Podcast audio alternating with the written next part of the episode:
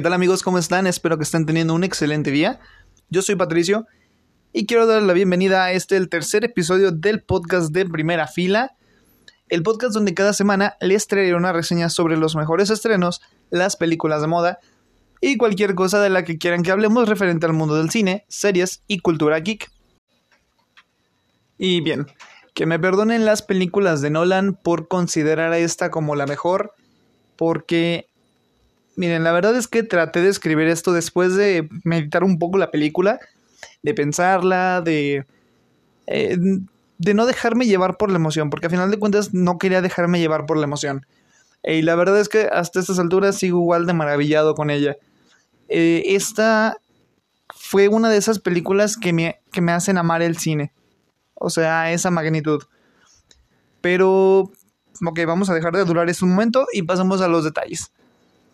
Para todos aquellos que no quieren spoilers, no se preocupen, esta será una, reseña libre de peligro, pueden escucharla sin ningún temor, que igual no es como que haya muchos, pero los que hay quizás sí podrían arruinar la experiencia a unos cuantos, entonces para evitar esto, no se preocupen, no va a haber spoilers. Empecemos con lo importante, Batman y Bruce Wayne.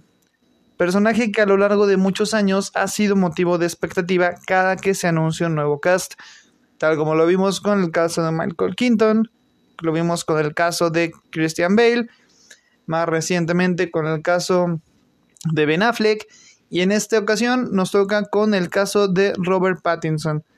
Cada vez que, que anuncian un nuevo Batman, empieza la polémica sobre, eh, pues bueno, comienza la lluvia de opiniones con respecto a que si el actor es la mejor opción, si está lo suficientemente musculoso, Vaya, incluso ha habido comentarios sobre si es tan guapo y seductor como el mismo Bruce Wayne de los cómics. Cosa que me hace simplemente ridícula. Eh, sin embargo, aquí me gustó la forma en la que nos presentan este Batman. Un Batman inexperto, lleno de ira, lleno de esa, de esa sed de venganza.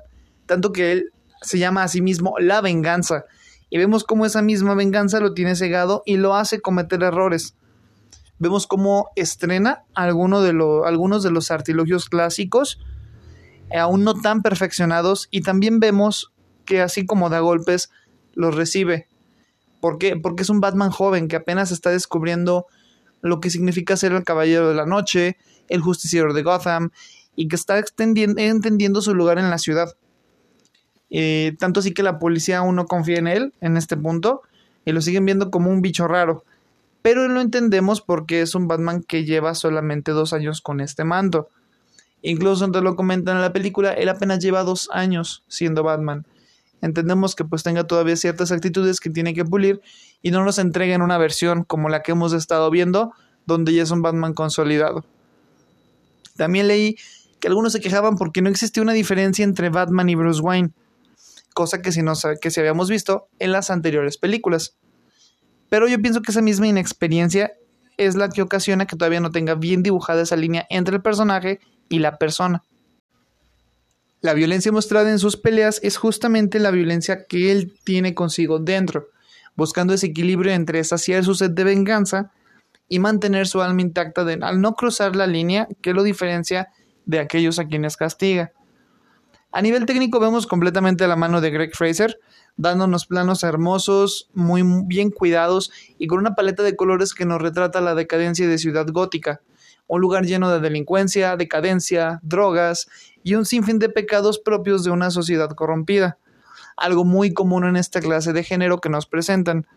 Todo eso nos transmite por medio de sus colores y sus locaciones, ya que vamos de un escenario a otro, pero todos estos parecen que estuvieran metidos en lo más escondido de la ciudad, casi como si en cada esquina un plan retorcido se estuviese llevando a cabo. Maneja un equilibrio entre los tonos fríos y los cálidos, contrastando con algunos vivos en rojo, azul y algunas veces tonos amarillos. Y durante las pocas escenas de día que tenemos, podemos ver lo frío de las calles, lo solitarias y peligrosas, que aunque se encuentran repletas de gente, eh, aún así se ve como si el alma buena de esta ciudad se hubiera ido ya hace tiempo. Todo esto acompañado de una impresionante música por parte de Michael Giacchino, que ya desde el tráiler nos erizaba la piel, que nos daba a entender que había algo muy oscuro ahí, algo peligroso que estaba sucediendo y que si escuchamos las notas de forma atenta, podemos darnos cuenta de que nos cuenta la historia de alguien atormentado, justo como en la situación que vemos en Bruce. Batman toma elementos de los clásicos del cine negro, se apoya en distintas tramas ya existentes y le da su propio estilo, su propia voz. Nos trae una propuesta que se siente fresca, que quizá en esencia no llega a reinventar al personaje, pero sí a lo que nos venían entregando con respecto a anteriores apariciones y abre las puertas no solo para una secuela del murciélago, sino para algunos interesantes spin-offs de otros personajes. Que pasando esta parte de los personajes, el personaje del pingüino, interpretado por Colin Farrell, es un completo acierto. Deja de ser una caricatura o deja de ser la caricatura que siempre teníamos y lo sentimos como un mafioso de respeto, carismático, peligroso y del que espero ver más en el futuro. Nos entregan una especie de combinación de, de mafiosos del cine negro, vaya, personajes como Al Capone, sus representaciones en el cine, personajes como Scarface, nos traen toda esta combinación que además con la esencia de ya lo que es el pingüino, queda en una combinación bastante interesante. Soy Kravitz como Gatubela. Toma el papel de esa fe fatal clásica donde pone en riesgo, irónicamente, la estabilidad de nuestro héroe, pero regalándonos escenas de acción emocionantes y dándole poder en pantalla que necesitaba el personaje desde ya hace tiempo. En la parte negativa, lo único que podrá reclamarle es que empieza bastante bien. Muchas cosas, mucha acción, muchos momentos épicos, pero por ahí de la hora y media algo sucede que se siente más lenta, más pesada, y si no estás acostumbrado a películas de esta duración, puede que comiences a inquietarte un poco. Pero solo eso, ya en algún punto del final logra retomar el nivel y queda solo como un simple momento de transición. Retomando lo primero que dije, creo firmemente que ese es el mejor Batman que nos han entregado. Y aquí ya hablo de Bruce y Batman en conjunto, sin la distinción que siempre se hace con personajes como Spider-Man donde se califica de una forma a Peter y a otra de Spidey. Aquí no, aquí son uno solo y ambos funcionan perfectamente para mí. No veo por qué habría de existir un juicio acerca de que Bruce es un tipo emo y ermitaño, porque sabemos que a final de cuentas él es así. Es un tipo con traumas y miedos que son los que lo hacen actuar. Bien se lo dijo cierto personaje en algún momento de la película. Tú y yo somos iguales, y tiene completa razón. Ambos son unos psicópatas. Y en esta parte es donde para mí Batman se lleva el premio en cuanto a mejor adaptación. Nos deja ver en su esencia fuera de todo ese filtro de cine de superhéroes que nos ha venido mostrando Marvel. No entraré en un debate sobre quién es mejor, porque no se trata de eso, pero sí diré que si quieres hacer una película adulta, madura y oscura, no solamente entre ellas tomas sin brillo y referencias bíblicas, a veces solamente tienes que escribir y desarrollar bien a tus personajes. Como adicional, Tampoco son necesarias cuatro horas para lograrlo. Antes de terminar, me gustaría decirles que si esperan una escena post créditos, no la hay, así que pueden salir pronto y tranquilos de la sala. Como calificación final, The Batman de Matt Reeves se lleva cuatro estrellas y media de cinco por todo esto que les he platicado, porque para mí es la mejor adaptación de Batman, es el Batman que merecíamos y creo que es un personaje al cual le van a poder sacar muchísimo jugo en un futuro, si lo siguen llevando por la misma línea. Se siente como algo fresco, se siente como algo innovador y fiel, a la vez fiel al personaje, como les comento en comparación con lo que veníamos eh, viendo en las anteriores adaptaciones. Y la verdad es que el trabajo que hicieron aquí a mí me gustó bastante.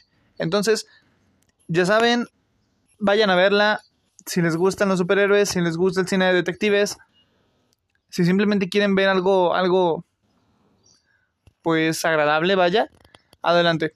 Vayan a verla, corran a sus alas y nada. Creo que en cuanto a calificación sería lo único que tendría que agregar. Y amigos, así es como terminamos este tercer episodio del podcast de primera fila. Si ya vieron la película, me encantaría que nos dejen su opinión en nuestras distintas redes sociales así como también que nos sigan en alguna de ellas porque no solo hablamos de películas, sino que diario subimos noticias de series, cultura pop y más. Así que ya saben, si quieren estar enterados de lo que acontece en el mundo del entretenimiento, no dejen de estar al tanto de nuestras redes. En Facebook nos encuentran como Primera Fila Oficial, en Instagram como arroba Primera Fila Oficial y en Twitter estamos como arroba Butaca B4 Oficial. De igual forma les pedimos que nos cuenten si les gusta este contenido, si hay alguna película que les gustaría que comentara Y finalmente les agradezco por llegar hasta aquí. Recuerden que en los siguientes días estaré subiendo los episodios que quedaron pendientes. Ya sé que Torre en el, eh, Muerte en el Nilo y eh, Licorice Pizza de Paul Thomas Anderson ahí siguen pendientes. Esa les estaré subiendo a principios de la siguiente semana. Entonces, ya quedamos con ese tema. Y en fin, seguiremos con las reseñas de los estrenos más importantes de la cartelera.